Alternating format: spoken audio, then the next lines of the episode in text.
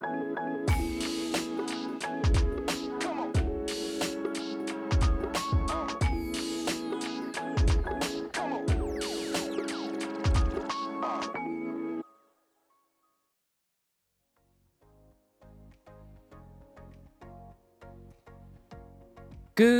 ーモーニンポッドキャスターのリッキーです。この番組は、ポッドキャストのことを勉強できるポッドキャスト番組です。ポッドキャストに関係する最新のテック情報や機材レビュー、海外情報、ライハック情報を毎朝 Apple Podcast をキーステーションに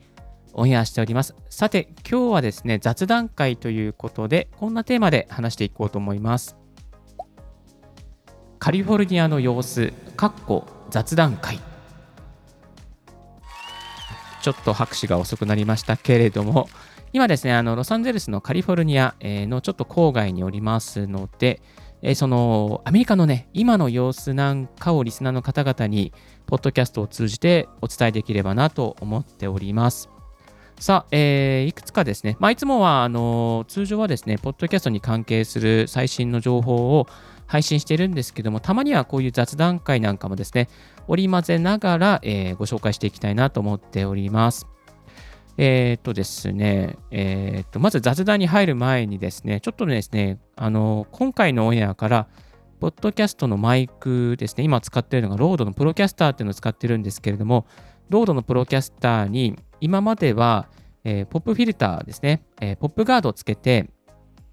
収録していたんですけども、ちょっとですね、あの、ポップフィルター、ポップガードつけてると邪魔なので、あの、ウィンドスクリーンをですね、つけるようにしました。ちょっと自分が持っていた、あの、オーディオテクニカの A4100 用のウィンドスクリーン、少し小さいんですけど、まあ、これをですね、あの少し拡張して、今、ロードの、えプロキャスターの方につけておりますが、少し前回と音質が違って、えいると思いますので、えご容赦いただけたらなと思います。さあ、えー、ちょっとですね、こういう感じでですね、毎回毎回少し、あのマイクの原因とかですね、こういう機材周りを変えながらですね、日々研究しながら収録してお送りしております。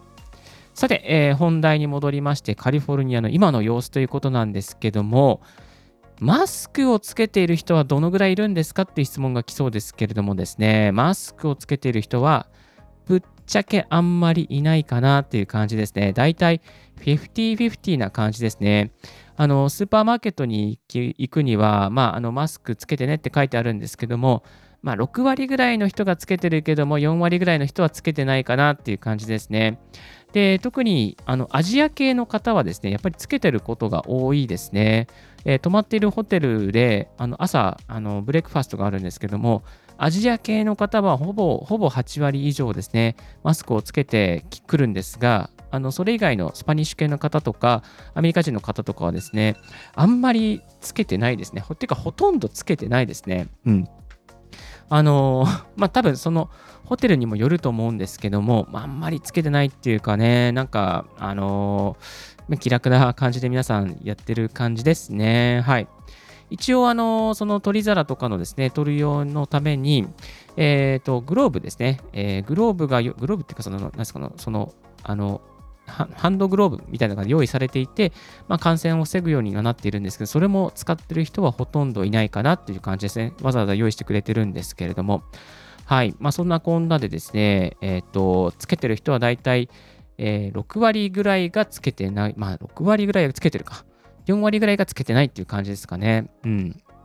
えっ、ー、とですね、そして、えー、PCR 検査は近くで受けられるのっていうことなんですけども、PCR 検査はですね、近くのモールですね、ショッピングセンターの駐車場の入り口とか、その、えー、モールの入り口ですね、駐車場から出て、モールの入り口のところに、なんかですね、こう、あのー、ケータリングじゃないですけど、なんかそういう、あのー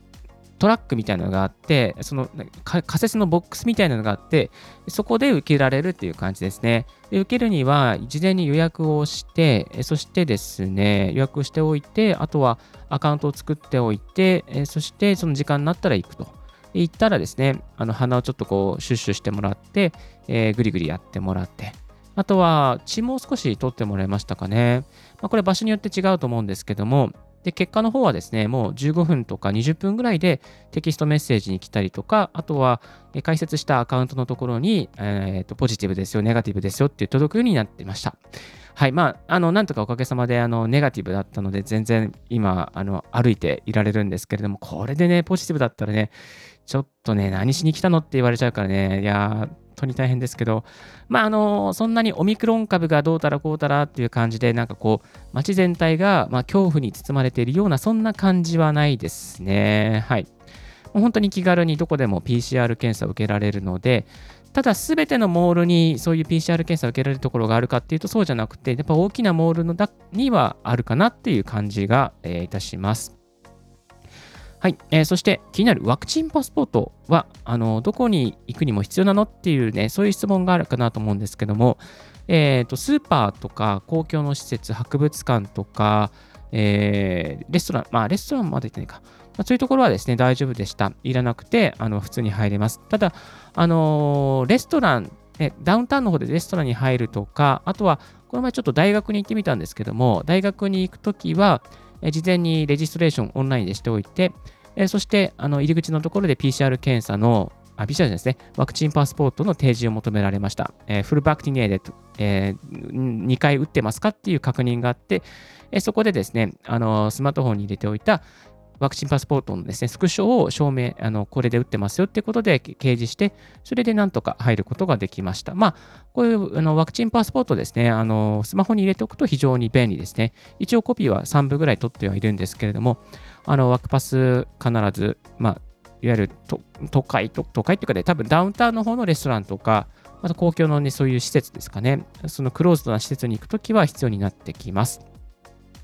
はい、えー、そして最近物価の高騰みたいなのが騒がれてますけども、えーと、日本のですね、YouTube、在、ロサンゼルス在の在住の YouTube の方、日本人の YouTube の方の、まあ、動画だったりすると、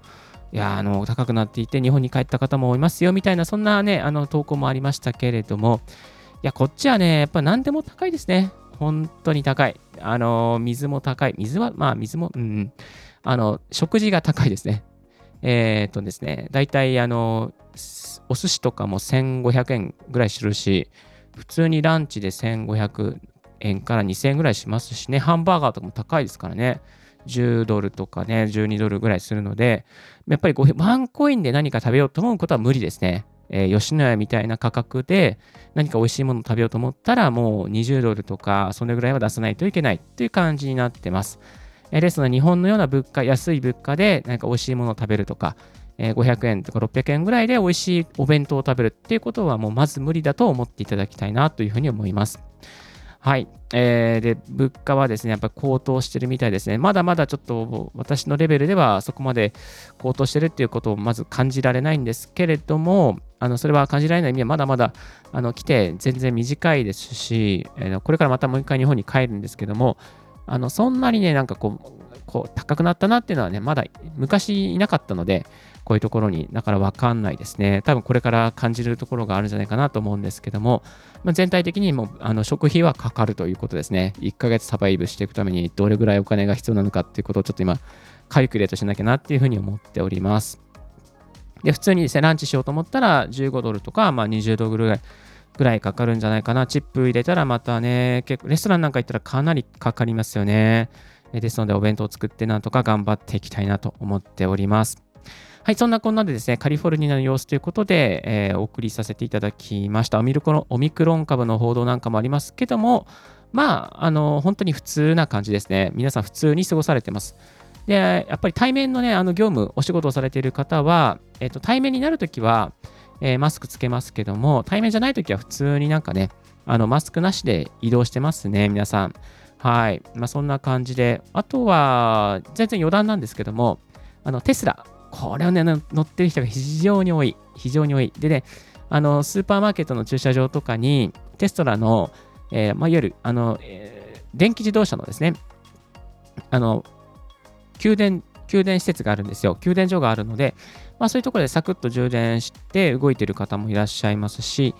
やっぱりそのリーフなんかにもね、非常にね、テスラの方がね、多い、圧倒的にテスラですね。で、テスラがね、まあ、この、あの、フロントのところに何もロゴがなかったりとか、すごいシンプルで、近未来なデザインであるっていうこともそうですし、意外とね、車高が高いんですよ。あれ？なんかあの、SUV かなと思うぐらいですね、あの、車高が高いですね、テスラは。えですから、やっぱ非常に乗りやすいんじゃないかなと。まあ、この前ちょっとね、乗ってみたんですよね。展示してるやつを。えー結構大きかったです。はい。あの、天井もね、あの、吹き抜けみたいな、そのね、天井も見れるようになってるってね、非常にいいデザインですね。どっかでね、テスラの、あの、日本で乗りたいなというふうに思いますけど、なまあ、もう、もう日本でね、あのー買えるお金もないし、乗る機会もないし、まあ、こちらでちょっと眺めてるぐらいでいいんじゃないかなというふうに思いますけども、まあ、インフルエンサーの、あの、ボイシーパーソナリティの周平さんは、えー愛知で、えーあ、愛知愛知ですね、愛媛で、愛媛でね、乗って青いの乗ってらっしゃいますから、愛媛の方はね、しゅあの、テスラ見たら、あ、周平さんかなって思っていただけたらいいんじゃないかなというふうに思います。はい。まあ、そんな感じで雑談でしたけれども、こちらはですね、日産のリーフよりも全然テスラの方がもう超超走ってて超かっこいい感じで走っているっていうことをご紹介させていただきました。さあ、えー今日は、えー雑談会ということでカリフォルニアの今の様子についてご紹介させていただきました。これからですね、海外に出る方、海外の様子が知りたい方の参考になれば嬉しいです。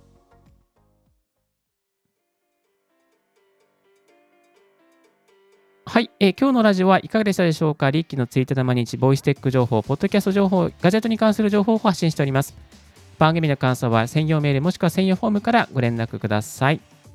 新着を見逃さないようにするには無料サブスク登録が便利。あなたの朝時間にポッドキャスト情報が必ず一つ届きますよ。Thank you very much for tuning in Ricky's Podcast 大学。This podcast has been brought to you by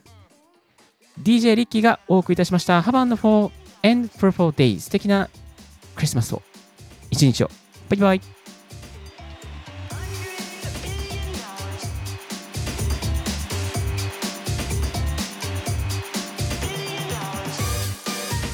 This podcast has been brought to you by DJ Ricky.